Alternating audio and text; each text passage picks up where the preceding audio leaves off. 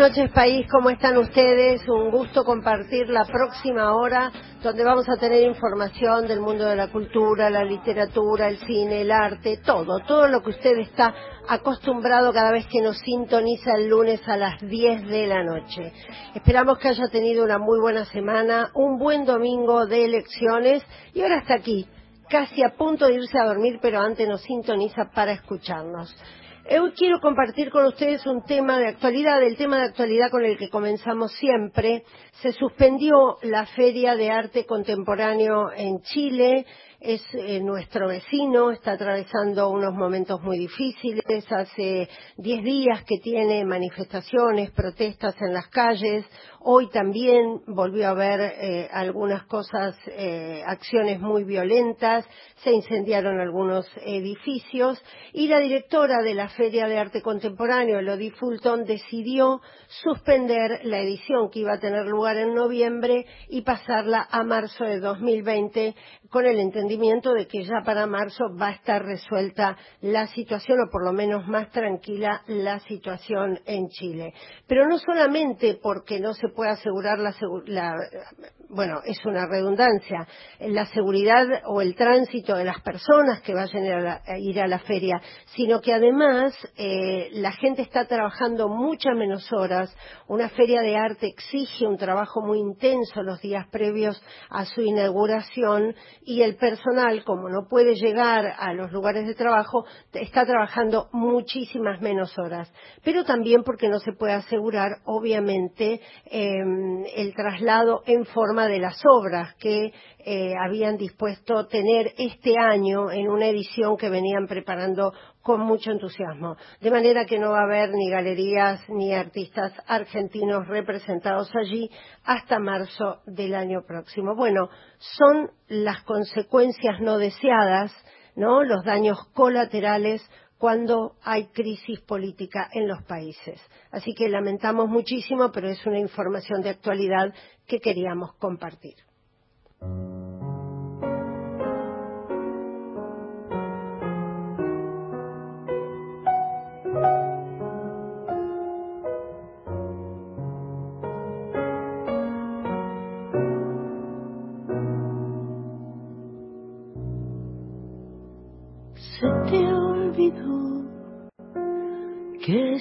Estabas junto a mí. Se te acabó el alma, el corazón. No puedo más, estoy cansada de tanto fingir en este amor.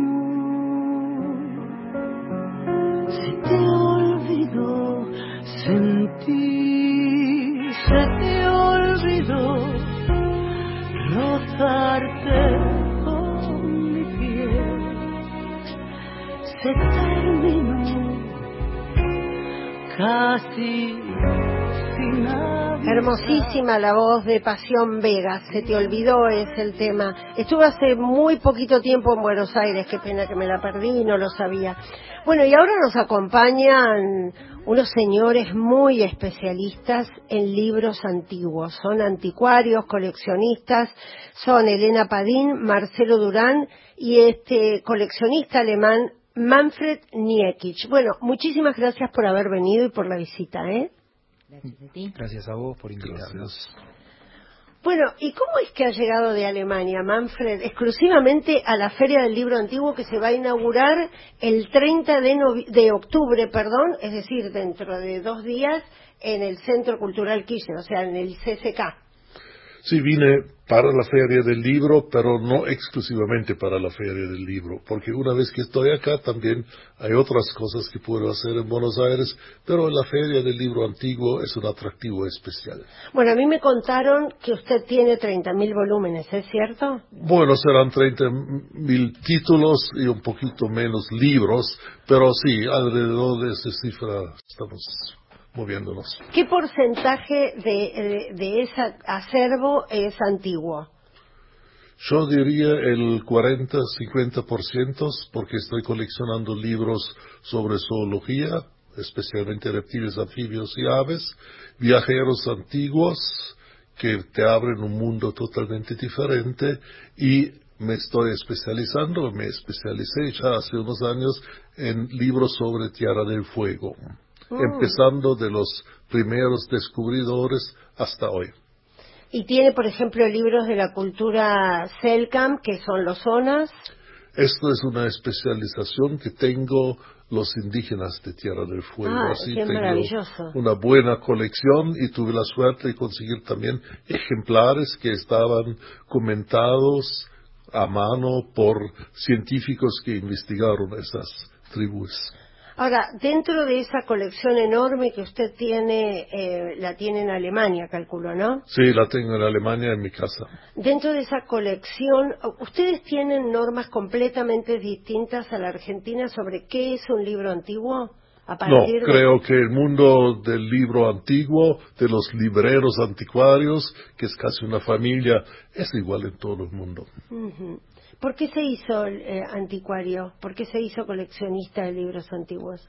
No sé, yo empecé a los cinco años a coleccionar libros diferentes de los que tengo hoy, pero siempre me han gustado los libros porque por un lado te explican el mundo en el cual estás viviendo y por el otro lado te permiten escaparte de ese mundo y meterte en el libro, en la historia que cuenta, etcétera.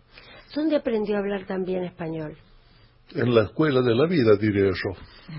¿Pero tiene algún tipo de vínculo con, ya sea por parte de madre o de padre o esposo? No, nada de eso, ningún vínculo familiar. Es, cuando llegué la primera vez a Buenos Aires en el 85, se me cumplió un sueño. Tuve la suerte de conocer gente de acá, me gusta el tango y cada vez que no entendía algo que decía la letra de un tango, llamé a mis amigos y digo, ¿qué quiere decir eso? Y así aprendí. Qué bien.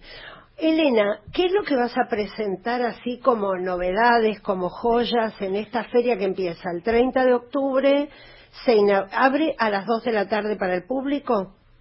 Sí, abre a las 2 de la tarde para el público y el, y el momento posiblemente cumbre del día miércoles, el momento de la presentación, que será cerca de las 18 horas. Y, y bueno, entre las piezas que llevo, posiblemente la más llamativa es una pieza museística, que son dos álbumes del el fotógrafo Samuel Booth, de pistas de edificios, eh, hechos desde 1874 y hasta 1891. ¿Las eh, fotos son de esa época? Las fotos son de esa ah. época, las fotos, el álbum, los álbumes son de 1892, de gran formato, son albúminas y posiblemente entre las todas las vistas de edificios la, la, más rara, la que hay que destacar, es que es, aparece la posiblemente la única foto conocida del primer emplazamiento del Café Tortoni, del afamado Café Tortoni, que lo conocemos todos en la Avenida de Mayo. Pero que tenía otro domicilio. Pero que originalmente nace en 1858 en Esmeralda 6. Y, bueno, hay una fotografía un poco más tardía que eso, pero bueno, es posiblemente la primera fotografía que existe. Y Marcelo, ¿qué es lo que vos vas a llevar como anticuario a la feria? Bueno, entre muchas otras cosas, ¿no? Porque sí, hay, perlas y después está el resto de lo que llevan al stand. Bueno, todas son perlas, nos gustan todas las cosas. De una u otra manera, ¿no? Claro, yo por ejemplo voy a llevar, llevo varias cosas de modas. Y este año voy a llevar un, un álbum, una carpeta que tiene 52 láminas que eh, representan los vestidos que se exhibieron en el Salón de la Moda de la Exposición Universal de París en el año 1900. Es una carpeta editada en esa época, en el año 1900, eh, y es sumamente rara, es muy muy rara de conseguir. Hay un libro editado que también es raro, pero la carpeta en formato folio, en gran formato, es, es realmente rara y es curiosa, es muy bonita. Eh, lo que siempre se pregunta es por el precio de estos libros y los libreros siempre hablan de valor, ¿no? Es decir, prefieren hablar de valor antes que precio. ¿A usted le pasa lo mismo? ¿Prefiere hablar del valor del precio, Manfred, antes que del precio? Yo creo que la cosa más importante es el valor. El precio es otra cosa. Porque esos libros tienen un valor enorme en parte, ¿no? Y a veces los consigues barato y a veces pagaste demasiado. Y el Internet ha cambiado totalmente el, mercado del libro antiguo. Pero yo creo que primero hay que ver el valor y después uno puede decidir si está dispuesto a pagar el precio o si no puede. ¿Hay un mercado que regula esto? Porque en, las obras de arte, el libro antiguo también lo es, pero mm, en las obras de arte hay un mercado que regula y también hay diferentes interesados. Hay galerías de arte, hay curadores, hay instituciones culturales que compran estas obras, museos. Entonces, ¿qué es lo que regula ese precio dentro del mercado? ¿Lo que gana o lo que pierde? Yo creo que lo que regula es la demanda y la oferta. Eso es. Hay tipos de libros que no tienen un valor enorme económico, igualmente son importantes científicamente, por ejemplo. Hay otros libros que tienen un valor enorme, un precio enorme, porque son muy bellos, muy escasos. Ahí, bueno, pero es un mercado sumamente interesante, difícil, porque no hay reglamentos. Claro, se sabe, un libro de un tipo podría costar más o menos eso y el otro, pero eh, no hay, un, hay reglamentos, es la oferta y la demanda que arregla esto. ¿El coleccionismo en la Argentina, Marcelo, es más intenso o menos intenso que el de Alemania? No. Yo diría que en Alemania es mucho más intenso que acá. Existe una cantidad de catalogación gigante que acá no existe. Nosotros usamos para diversos ramas del coleccionismo catalogación alemana. En Alemania son muy coleccionistas y son muy conservadores de las cosas que tienen en el país, que acá no lo somos tanto. O sea que eh, allá retienen cuando, cuando son coleccionistas las piezas que les gustan o los libros que les gustan. El coleccionista acá también las retiene. Lo que pasa es que allá Manfred me va a corregir si yo me equivoco. Tienen una cultura de guardar cosas bien guardadas. Nosotros diferenciamos lo que es la calidad alemana en algunos tipos de cosas. Por ejemplo, en la filatelia, la calidad alemana es una calidad, es algo impecable que acá no existe. Eh, tienen cultura de coleccionismo.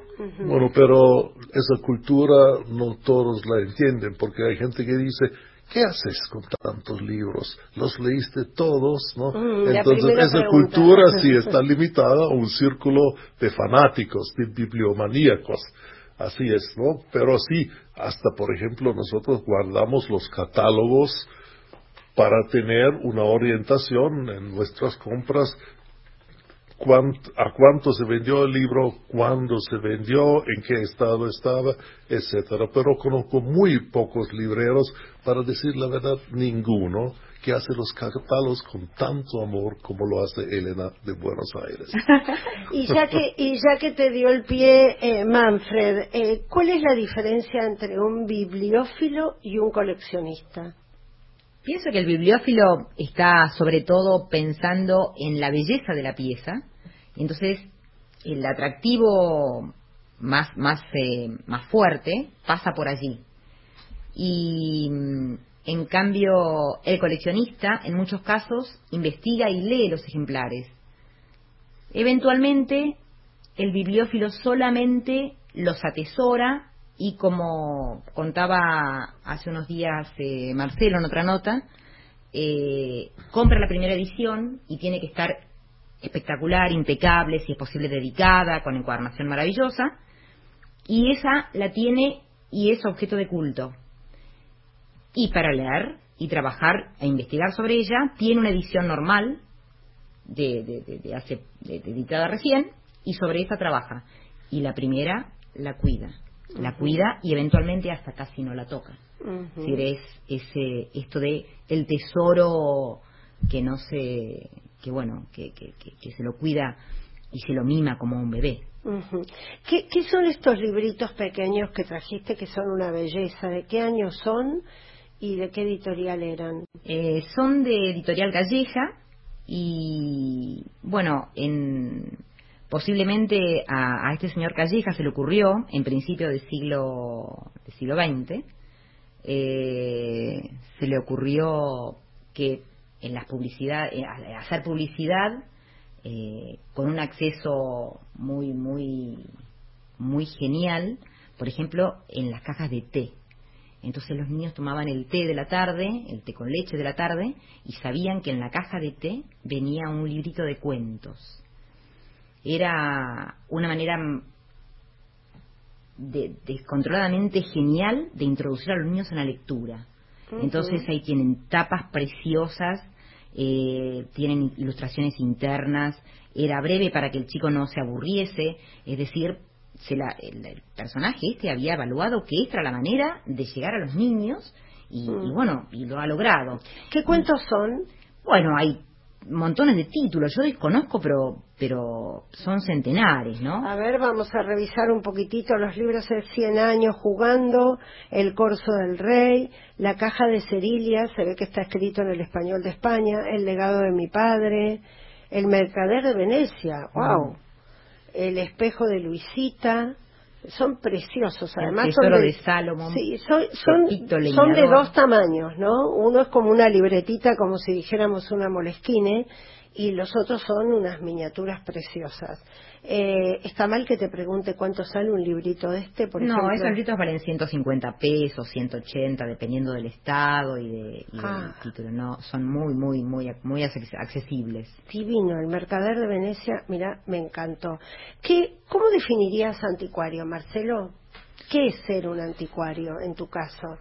A ver, ser un anticuario es estudiar las cosas que pasan por tus manos estudiarlas a fondo para saber exactamente qué es. Eso te amplía el conocimiento para cuando conseguís una nueva cosa que no conoces, tener cierta cierta sensibilidad para saber si la cosa sirve o no sirve, cuidar las cosas que conseguís, ponerlas en condiciones y ofrecerlas a una persona que sabes que las va a cuidar. Ahí tocas un tema que es importante, porque no todo el mundo tiene la aptitud o la capacidad para restaurar algo que se compra, sobre todo cuando se es anticuario. Eso que se terceriza, por ejemplo, compras una pieza de vidrio, eh, suponte, de, que tiene 100 años. El vidrio es un caso muy particular porque el restaurar vidrio es sacarlo completamente del estado original. El vidrio cuando hace falta restaurarlo es porque ya está dañado y prácticamente no tiene solución. Digamos, una pieza de vidrio pero pregunté a propósito porque está esperando para la segunda parte del programa un artista en vidrio que es genial. Bueno, pasemos por ejemplo a la, no sé, eh, un plato japonés. Sí. Eh, los japoneses son extraordinarios restauradores de esas piezas que a lo mejor son, para nosotros son joyas y para ellos son de uso cotidiano. ¿Cómo haces para, para restaurar cuando cuando tenés que restaurar una pieza a la que le falta un pedacito y compraste porque te gustó, porque es del siglo XIX. Acá también hay restauradores magníficos que las piezas las dejan perfectas. De hecho, muchas veces vos tenés que aclarar que está restaurada o en la descripción de la pieza tenés que poner que está eh, restaurada porque no es imposible darse cuenta, porque se le saca el barniz se despega, se vuelve a pegar, se repinta, se vuelve a barnizar, la, pieza se rearma una pieza de porcelana. Entonces vos tenés que aclarar que está restaurada en la mayoría de los casos porque el que no entiende demasiado el tema no se da cuenta que está restaurada. y, y, es un arte, hay gente que se dedica exclusivamente a restaurar porcelana, ese es su oficio. Y lo mismo para el papel, y lo mismo para la madera, y lo mismo para el metal. Eh, Manfred, ¿la gente compra libros antiguos para regalar o porque se los queda? Bueno, sería si me regalaron los libros hasta ahora, tengo que comprármelos yo. Eh, no, es algo muy especial. Yo creo que un verdadero bibliofílico, un, uno que colecciona libros antiguos, más bien dice claramente qué es lo que falta en su colección, porque regalar así un libro antiguo por ser un libro antiguo, eso no sirve mucho. Además, el riesgo que un coleccionista ya lo tenga limita las posibilidades. Entonces, mejor o decir claramente cuál es el libro que querés o te lo compras vos. ¿Y, cómo es la característica del coleccionista alemán? ¿Cómo Pues- es? ¿Es un señor mayor? ¿Es un señor con un altísimo poder adquisitivo? ¿O es Bueno, yo ya estaría afuera. Bueno, no por edad, pero por poder adquisitivo. Eh, no, en realidad eso eh, no creo que hay ca- características muy claras, porque hay gente que trabaja en su cuartito retirados, nadie sabe que tienen una colección enorme de libros. Yo conocí a una persona así que tenía una colección increíble, pero no habló con nadie de eso, no interactuó. Hay otros coleccionistas que forman grupos de interés, que tienen contacto con el mundo de los libreros anticuarios, etcétera. Y eso es un argumento porque yo vengo acá a Buenos Aires, porque ese, esa comunidad, esa casi se puede decir familia de los libreros anticuarios acá, es algo interesante. Hay interacción, hay comunicación, se intercambian ideas y además algunos los conozco desde hace 30 años y más. Mm, qué larga relación tiene con Argentina. Quería eh, preguntarte, Elena, ya para, para ir cerrando la nota. em, ustedes acá tienen una red importante de coleccionistas o libreros anticuarios. ¿Tienen relaciones con anticuarios de otras partes del mundo para mantener actualización en la información que circula alrededor del mundo del libro? Sí, casi todos los colegas estamos en contacto con libreros, mm, sobre todo de las- los de lengua hispana, ¿no? Entonces, en España todos mayormente tenemos algún algún conocido, algún amigo, eh, sabemos recibir los catálogos, yo recibo catálogos también de otras partes del mundo, de Francia, de Alemania incluso, y, y de Estados Unidos también. Es decir, hay, hay interrelación, los, los colegas internacionales son siempre son siempre fuente de, de- conocimiento a partir de que manejan en muchos casos una cantidad de piezas eh, de niveles descomunales y que eventualmente nunca llegarán a nuestras manos, excepto que viajemos y las veamos en algún museo o en alguno de estos libreros fantásticos que nos proveen de sus catálogos y de su conocimiento cuando podemos viajar y verlos, ¿no? Bueno, digamos que los expositores van a ser 16, Alberto Casares, Anticuaria Poema 20, Aquilanti Fernández Blanco, eh, la Librería Anticuaria de Marcelo Durán, Elena de Buenos Aires con H, eh, entre otros. 16. Van a ver libros grabados, mapas, fotografías, afiches antiguos y hay que decir que es una feria para todo público, más allá de que van coleccionistas, ¿no, Marcelo? Sí, efectivamente, es una feria para tu público porque la idea es que la gente vaya y se relacione con el libro antiguo, con el libro de colección, el libro bello, que vean que es. Hay muchos libros muy, muy, muy accesibles, que son muy baratos, cualquiera puede comprar en esta feria. Y el que quiere aprender algo puede ir y preguntar, porque nosotros estamos ahí todo el día charlando con la gente que viene, les contamos, si nos cuentan lo que ellos tienen, les decimos de qué se trata. Eh, es una feria para aprender. Bien, cinco días entonces, del 30 de octubre al 3 de noviembre, los días hábiles de 14 a 20, el sábado va a estar abierta de 17 a 23 y el domingo de 15 a 20. Manfred Niekisch, Elena Padín, Marcelo Durán, muchísimas gracias por haber venido esta noche. Gracias a vos.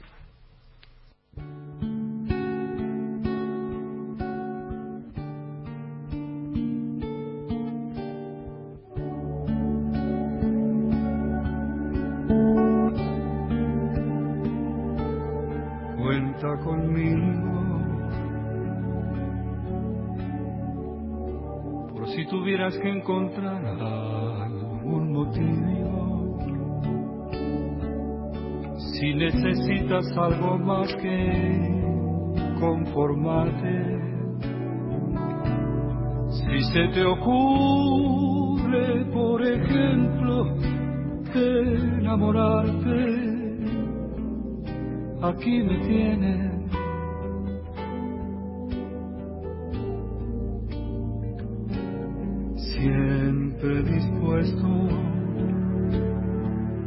A ver el mundo como tú ni lo imaginas.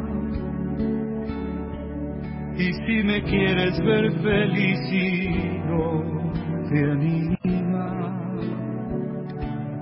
Cierra los ojos al aroma de una rosa mientras mi alma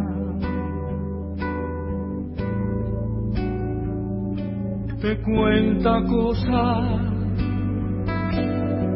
cosas que nunca te dijeron hasta ahora.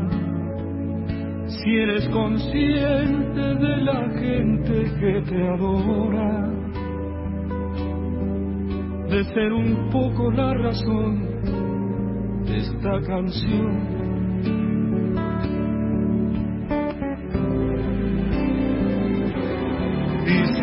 Resulta que no resulta mi sistema de quererte, cuenta conmigo nada más que, que para verte. Y si tuvieras que dejarme,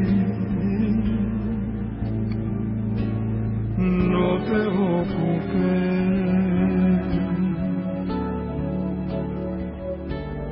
Me podría acomodar sin molestarte en un rincón donde pudieras acordarte que cuando el tiempo haya pasado y tengas ganas, en esas ganas me encontrarás.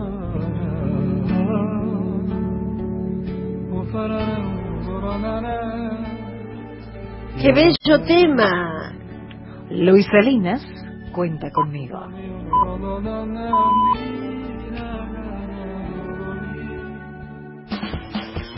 Los imperdibles del calendario cultural. Y este es el mejor momento del programa porque Estela me lleva de paseo. Y comenzamos por Buenos Aires y con la noche de los museos. El sábado 2 de noviembre, desde las 20 hasta las 3 de la mañana, llega una nueva edición de la Noche de los Museos. Abren más de 200 centros culturales y museos de Buenos Aires para que puedas pasar una noche recargada de cultura. La entrada es gratuita y si querés mirar la programación en www.lanochedelosmuseos.gov.ar. Feria del Libro Antiguo. A partir de este miércoles hasta el 3 de noviembre se podrá visitar en el CCK la 13, decimotercera edición de la Feria del Libro Antiguo. Contará con la participación de 16 librerías y es una oportunidad para adentrarse en el mundo del libro antiguo, raro, escaso y buscado. Encuentro con el nuevo cine sueco. Se llevará a cabo a partir de este miércoles hasta el 6 de noviembre en la sala Leopoldo Lugones del Teatro San Martín, Avenida Corrientes 1530. El ciclo está integrado por ocho largometrajes inéditos en Argentina que dan cuenta de la vitalidad y diversidad de la cinematografía sueca contemporánea. Un viajecito al interior del país comenzando por Jujuy.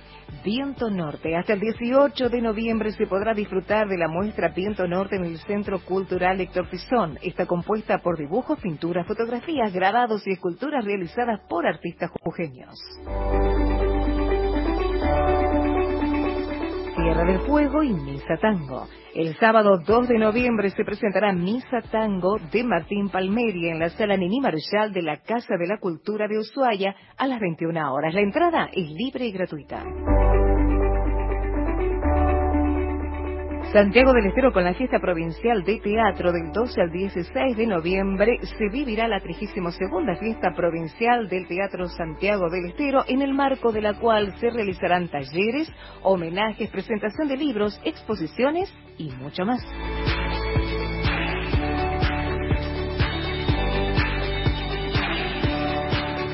De Buena Fuente, con Susana Reynoso.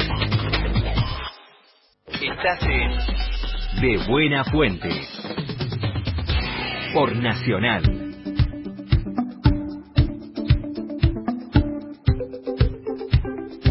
Y estamos ahora con un artista que es excepcional, que hace unas cosas maravillosas en vidrio. Precisamente esos materiales que uno imagina tan frágiles, ¿no? Algo en vidrio se te rompió y olvídate de pegarlo. Eh, la filosofía de su obra es algo más existe, otros mundos existen. Y la verdad es que cuando uno se pone a pensar las cosas de vidrio extraordinarias, finísimas que hay, de la nada, porque cuando hemos visto en alguna película cuál es el proceso, eso es de la nada, es una expresión y una filosofía muy linda. Bueno, Karina del Sabio, gracias finalmente por haber venido, ¿no? Tuvimos algunas postergaciones, aquí la tenemos eh, sentada en el estudio. ¿Cómo, ¿Cómo fue formarse en vidrio? ¿Cómo decidiste empezar a trabajar esto cuando los artistas plásticos tienen digamos, mucha flexibilidad con los materiales que trabajan, ¿no? Bueno, justamente yo necesitaba un material que me ordenara.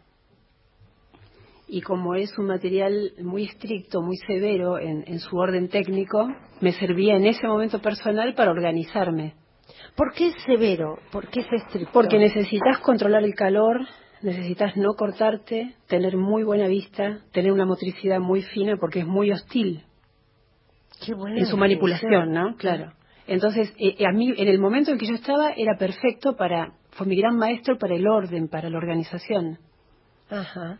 Pero vos cuando lo elegiste, no lo elegiste. No, yo lo elegí porque quería volver a conectarme con algo relacionado a la plástica y, y medio a ciegas, sin, sin saber por intuición, como hago casi todas las cosas en mi vida, este, lo elegí y después enseguida empecé a, ya me quedé ahí, no, nunca más me moví. Digamos que tu práctica, tu relación con las artes empieza desde muy chiquita. Muy chiquita, sí. A los seis años yo dibujaba como una persona de 20 años.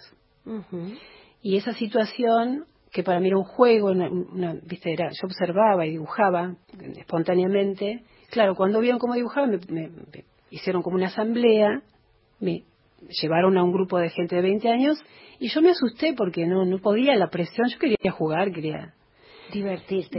Y dejé absolutamente eh, los lápices y nunca más toqué nada.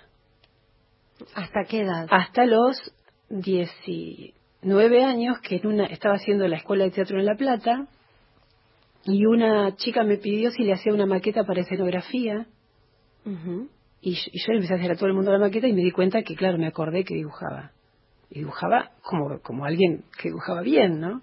Entonces volví.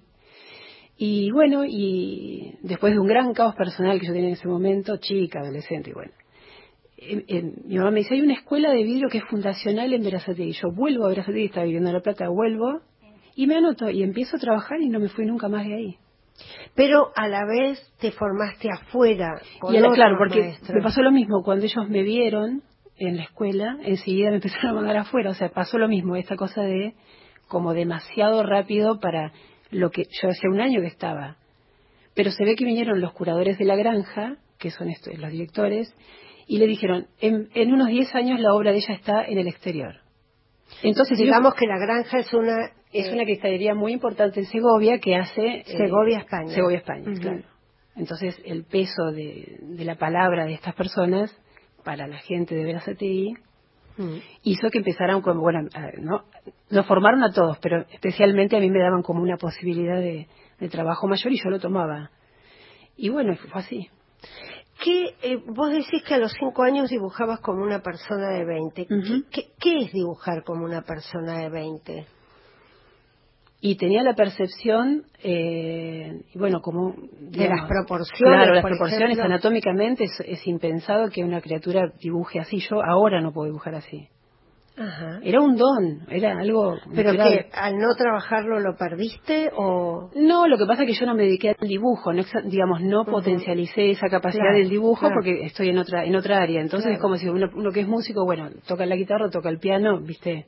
Es distinto la herramienta. ¿Y qué es lo que más te gusta, te, gustó empezar a trabajar en vidrio, no? Sabiendo que era un elemento eh, hostil para manipular, que el fuego, el fuego fue lo que me ató y que estoy ahí pegada. La transformación que el fuego hace permanentemente del material. Porque suponte, yo puedo tomar un bloque de vidrio y tallarlo. Sí. Pero ese bloque de vidrio tiene una historia térmica alguien lo construyó en un horno, con calor, con 900 grados, 1500 grados. Ajá. Entonces ese magma, ese magma congelado artificial, es lo que a mí me, parece hipnótico y volver a transformarlo cuantas veces sea, ¿no? Ajá. Ahora, también es, es muy delicado para la vista. Muy delicado imagino, para ¿no? todo el cuerpo. Vos ponés el cuerpo ahí. Mm, Tenés que trabajar con una cantidad de elementos que te protejan. ¿Alguna vez tuviste así como un accidente? Tuve un accidente muy grave, eh, el único que tuve en 30 años, que yo tengo 30 años de oficio, que me corté el nervio cubital, me dieron 10 puntos sobre el nervio cubital, un corte muy tonto, porque justamente cuando vos tenés mucha destreza te parece que es tela. Claro. Es lo que pasa con... Te con- confías. te confías como la gente que tiene grandes accidentes es porque tiene mucho oficio, Ujú. Porque se piensa que ya no Sí. pasa nada. Claro. Entonces lo toqué, me corté y bueno, estuve casi un año para rehabilitar un dedo que Era fue, fundamental complicado. también sí. para el trabajo. Muy ¿no? dolorosa la operación, todo. Vos dijiste que trabajás con ese magma, pero ¿cómo, cómo- tenés horno? ¿Cómo, cómo? Claro, yo tengo hornos eléctricos, Ajá. que son hornos que vos los podés... Como los de la cera de depilar, Sí, un poquito- ¿no? un poquito más Para alto. que la señora lo entienda en su casa. Claro, son hornos como los de la cera- los ceramistas, para Claro. más o menos tener una referencia.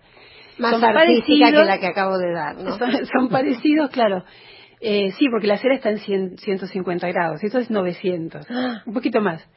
Este, y entonces vos, claro, entonces vos trabajás todo el tiempo con esa, con esa, vos tenés que vencer el miedo a acercarte a esos hornos, tenés que trabajar con esa fuerza del fuego, ¿no? El, el fuego es una cosa muy impresionante porque es muy transformadora, transformador de todo. Y ese es el trabajo. Y trabajando con el fuego, eh, ¿cuántas piezas podés llegar a hacer? No te digo una pieza de grandes proporciones, una escultura. o-. ¿Cuántas piezas podés trabajar por día? ¿O por semana? ¿O por La- mes? las piezas escultóricas llevan mucho tiempo porque paradójicamente el, el vidrio se enfría con calor. Para que vos entiendas, El vidrio se, enfría con, calor. Por ejemplo, ¿viste Esa cuando frase vos... no se la olviden porque es, impo- es importante. tardé en, tardé incorporarla. Claro, por ejemplo, cuando vos eh, vos haces un vos pones un cubito en la heladera para que entiendas el concepto, si vos te apurás y metes el dedo, el cubito no está hecho y adentro está plástico viscoso, está agua, hay agua. Ajá, sí. Entonces, para que se congele del todo lleva un tiempo. Bueno, el vidrio para que se enfríe del todo pasa lo mismo. Vos lo, lo cambiás de estado, lo pones líquido, toma la forma del ciervo, suponte.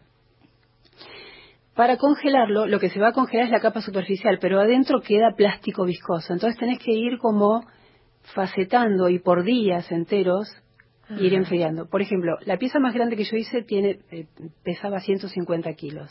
Wow. Esta pieza tardó 72 días de enfriamiento. Ah, Entonces, depende del volumen, es el tiempo de enfriamiento que vos utilizás en los hornos y de ahí el tiempo que vos tenés disponible en los hornos para una nueva pieza. Pero tu taller, tu atelier debe estar lleno. eh, Hay cuatro hornos grandes, sí. Ajá. sí. ¿Y, ¿Y cómo haces con las piezas de ese gran tamaño? Porque yo me imagino que eh, son mucho más delicadas que si haces una instalación con, con telas, Claro. con otros materiales que son más amables, Exacto. más flexibles. Y menos eh, también frágiles en cuanto a la disposición. Bueno, claro, Porque, por ejemplo, esto es difícil de trasladar a los museos, de hacer muestras. Las galerías muchas veces te dicen no, porque claro, están acostumbrados al cuadro. miedo, claro, que el cuadro, miedo. los seguros son caros, todo es complicado. Pero bueno, eh, el acento que a mí me da como herramienta estética, como herramienta plástica, no me la, no- yo no lo encuentro en otros materiales, por lo tanto hago el sacrificio que se debe hacer para cuando uno quiere algo que y quiere eso y es eso. Vos sentís que trabajar este material te representa. A mí me representa completamente. Si por ahora no, no he cambiado, no he buscado otras cosas. Por ahí le pongo terciopelos, estoy ahora haciendo algunas cosas bordadas, o estoy trabajando con, con un, un poco mix media, pero el- principalmente es el vidrio. Ujú. y, y las piezas que están en el exterior, que Sí. te han comprado y que forman parte de colecciones permanentes, Sí. ¿qué, qué, cómo son protegidas para que Bueno, no cuando se están, en, rompan, ¿no? cuando están en los museos ya tienen la protección del museo, los seguros ellos te los, te los hacen firmar y tienen, cuando están en exhibición, normalmente se pagan seguros de tránsito y después cuando ya es propiedad de ellos se hacen cargo de ellos. Normalmente las ponen en vitrinas y están aseguradas por el seguro general y puede ser algún seguro particular también. Ujú. Hay galerías como por ejemplo la Heller Gallery, que es una galería neoyorquina, la más importante, que vos tenés que pedir un turno, una persona te acompaña al recorrido. Ajá. Ah, mira porque las piezas por ahí eso. son muy caras y, y no podés chocarlas o Sí, entrar con la mochila como No. hacen a veces, viste, algunos en, en el transporte público. la- Exactamente, no podés pasar o moverte como si tuvieras, estuvieras en, no sé, en un supermercado. Son piezas Claro. que por ahí salen, no es mi valor para nada, pero esas piezas por ahí, hay artistas que tienen piezas de 300 mil dólares, entonces Mm. si las chocas, o las- ¿Y, ¿Y qué protección les das vos en tu atelier, por ejemplo? a mis piezas, Sí. bueno, yo cuando ya las terminé, que están como para un museo, para algo, bueno, van a unas cajas y van a un altillo y entonces quedan ahí Mm. hasta que esa pieza después es embalada y va, digamos, no la toco, no la Y muevo. circula, digamos, No circula por el taller, porque en el taller hay cosas que son gente y entonces no. Pero, por ejemplo, contabas este, esta escultura que hiciste tan pesada que necesitó 72, 72 días, días de enfriamiento. enfriamiento. ¿Dónde la tenías? Porque era un lugar en el que no podías No, esa pieza se hizo, era para un campo, un, un coleccionista la quería poner en un campo en Uruguay, entonces yo la hice y una vez que yo la hice avisé, vinieron a buscarla y se la llevaron. Entonces estuvo en el horno, cuando se terminó de enfriar, se limpió, se, se embaló, vinieron a buscarla y se la llevaron ellos. ¿Qué, ¿Qué es lo que más te gusta hacer en vidrio? Eh, trabajar trabajar con bueno ahora estoy muy eh, muy dedicada a todo lo que es lo escultórico Me refiero a si te gusta Va. lo abstracto, mm, lo conceptual, te gusta lo, lo más expresivo. ahora estoy más con lo figurativo estoy con esta línea de o las calaveras o los ciervos o los frascos de boticario pero siempre escultura macizo no un vidrio grueso es un vidrio que es tiene un volumen que tiene 5, 10 eh, 15 centímetros de espesor Ujú. ¿Descubriste eso de eso que vos decís eh, con el vidrio algo más existe? ¿Descubrís eso cada vez que trabajás una Sí. pieza nueva? Sí, porque mira, técnicamente es un material, para que vos te des una idea, es un material que se, se hace hace 14.000 años y se organizó estequiométricamente hace 120 solamente. Y es llamado el cuarto estado de la materia, porque no es sólido, no es líquido y no es gaseoso. Qué interesante. Entonces, en sí mismo ya técnicamente es misterioso. Y para mí el arte es profundizar el misterio de la vida. Entonces, con la obra y ju- juntando, digamos, mi idea del arte, que es como la creación de mitos con los objetos o de mitología con los objetos, y este material tan misterioso, digamos que sí, es exactamente donde quiero estar. Mm. Me quedo con esa frase, ¿no? El arte es profundizar el sentido de la vida. Sí. Eh, pero cuando vos empezaste a trabajar este material, ¿sentías que tenías preguntas no respondidas y empezaste por eso? Porque otros materiales no te lo daban. Esto siempre te lo pregunto claro. en relación con otros Sí, artistas, no, ¿no? no, claro, eh, yo sentía, yo siempre tenía la noción de otros mundos. Mm. Por ejemplo, te cuento algo que no tiene que ver con el vidrio, pero yo pensaba hoy, ¿no? Pensaba en esto. Mi abuela, eh, la, la- la línea británica, cuando éramos chiquititos yo me quedaba a dormir con mi primo en la casa de ella y ella cerraba la noche, eh, esto de pasar a la noche, que para mí era un gran misterio ya, cerraba la noche con, teníamos que tomar té de boldo, arrodillarnos para rezar y después meternos en las camas, ¿no? Pero y ella durante todo ese tiempo caminaba por la casa de un modo como monástico. Mm. Entonces, ese, ese pasaje a, un, a una situación que para mí era de miedo, de, viste, rara, pasar la noche, este ritual que ella hacía, ¿por qué yo le decía, abuela, tenemos que tomar té de boldo y por qué tenemos que rezar? Bueno, porque tienen que prepararse para la noche, porque tienen que estar bien para agradecerlo del día. Entonces ya había una cosa muy mística en la crianza y yo eso lo tenía siempre, estaba siempre pensando que había algo más. Ujú. Por lo tanto, lo único que hago es repetir eso que yo pensaba ahora más grande y con más herramientas. Ujú. ¿Obras de ese carácter místico tenés? Y casi todo lo último es así. Casi Ujú. todo lo- son ciervos negros con cuerpos de terciopelo, con alas reposando alrededor. O sea, son piezas Ay, qué que hermoso, son quiero de verlas. otra- claro, son de otro, digamos, una estética diferente, ¿no? No es una figura, cosa figurativa exactamente. Mm. Bueno, te comprometo entonces, ahora que viene el calor, yo voy a ir a tu taller porque quiero ver esos ciervos de terciopelo con alas, esa cosa extraña que me encanta. Y por otra parte, porque el vidrio me parece un material misterioso y porque, eh, como soy meditadora, te digo, si a los cinco años dibujabas las proporciones como si tuvieras 20, es que tenés un alma más vieja de la edad que tenés. Estamos, estamos de acuerdo. Karina del Sabio es una excelente escultora, una artista excepcional, trabaja un material impresionante y además sus obras están en colecciones también en el exterior. Enseguidita volvemos. Un tema de Buena Fuente, con Susana Reynoso. Programa que te pone al día sobre lo que pasa en el arte, la literatura, el cine y mucho más.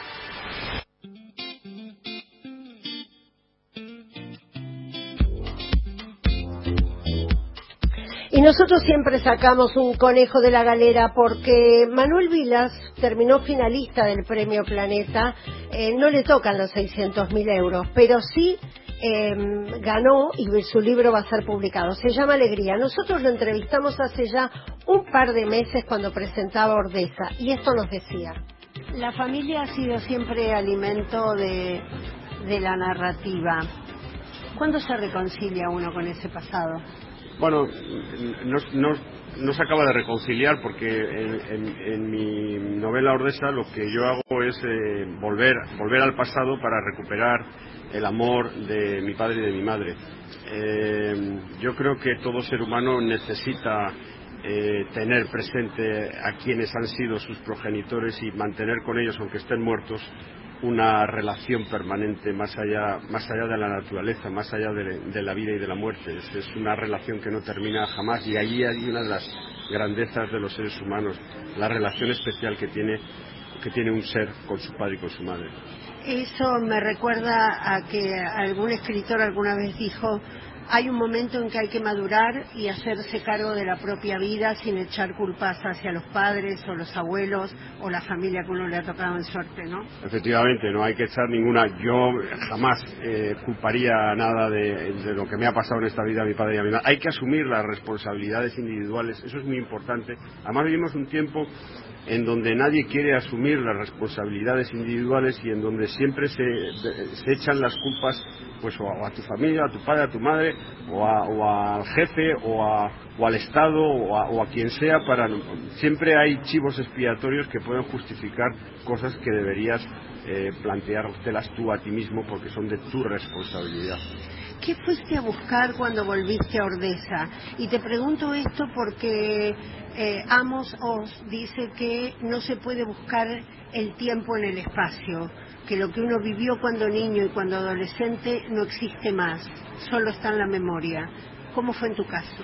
Esa es la grandeza, solo está en la memoria, pero es que la memoria es un gran castillo y es una gran fortaleza donde, donde vive muchísimo amor.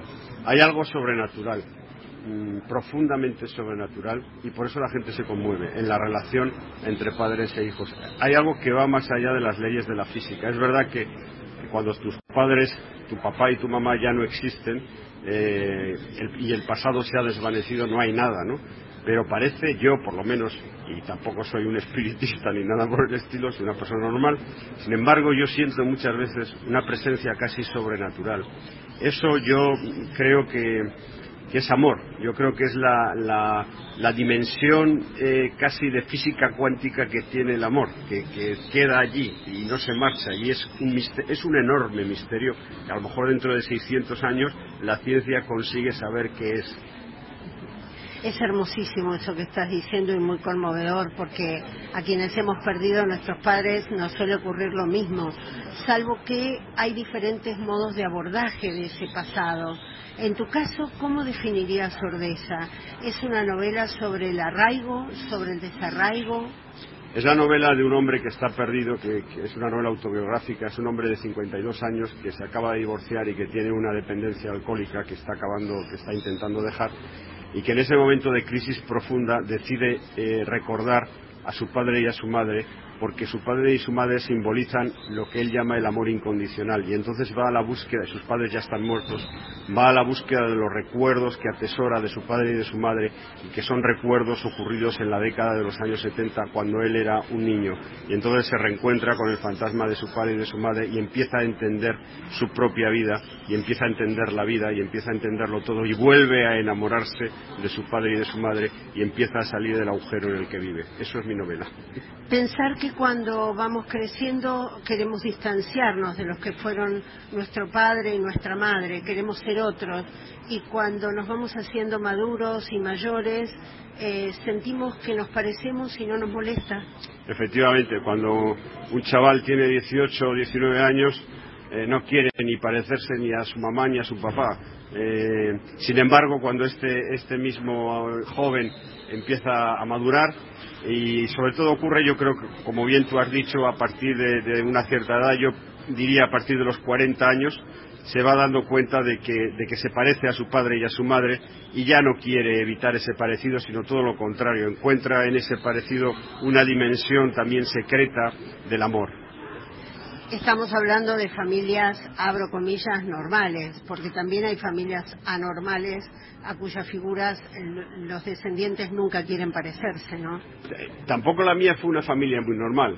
Quien lea mi novela Ordesa verá que hubo de todo. Eh, yo creo que no existe la familia perfecta. Mi familia hubo, bueno, yo cuento en mi novela cuento una escena en donde un tío mío quería matarme con un cuchillo. Eh, son cosas de bueno, mm, en todas las familias hay cosas y pasiones eh, extrañas, pero más allá de eso, eh, después de ocurrido todo, lo que queda es una enorme serenidad.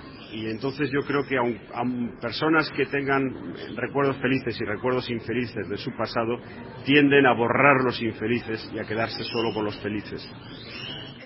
Eh, tu novela fue muy recomendada, em, escritores muy impresionantes, grandes escritores, la han recomendado como un libro que les tocó el corazón. Y me gustaría saber cómo, cómo quedaste vos después de terminar Ordesa. ¿Vacío? Eh, ¿Colmado? Yo quedé feliz porque, bueno, quedé también bastante, psicológicamente, eh, digamos que tocado pero feliz porque, porque inmediatamente vi la reacción de los lectores y era una reacción tan hermosa, eh, tan maravillosa que, que, yo no me la esperaba, una, una reacción emocional. Ya no eran las virtudes literarias de la novela, era que había conmocionado. yo creo que un escritor que sabe tocar el corazón de la gente eh, ya no puede pedir más, ya le da igual que, que la crítica literaria, le da igual lo que digan los especialistas porque porque si tú has sabido tocar el corazón de un lector, pues es maravilloso. De mi novela me, decían muchos lectores, me decían, mira, desde, que leí tu novela, cuando mi madre me llama al celular, eh, yo descuelgo el teléfono y atiendo la llamada. Antes de tu novela yo no hacía eso. Después de haberte leído, atiendo las llamadas de mi madre, que referido a, las, a las típicas madres que están llamándote todo el día para ver cómo estás y que muchas veces no atiendes esa llamada y tal. Después de leer tu novela, siempre que me llama mi madre al celular, eh, atiendo la llamada. Muchísimas gracias. Gracias a vosotros. Era Manuel Vilas, finalista del Premio Planeta, hablando sobre su anterior novela, Ordesa, la última que tiene publicada. Ahora va a venir Alegría, que ha resultado finalista este gran premio en lengua hispanohablante. Bueno, nos vamos, se terminó el programa se pasó rapidísimo. Agradecemos a Karina del Sabio haber estado con nosotros aquí, se quedó para hacernos compañía. En los controles Jorge Falcone, en la producción Valeria Presa, en la locución estuvo Estela Maristo Barich, quien les habla, Susana Reynoso en la conducción. Hasta el próximo lunes, que tenga una muy buena semana.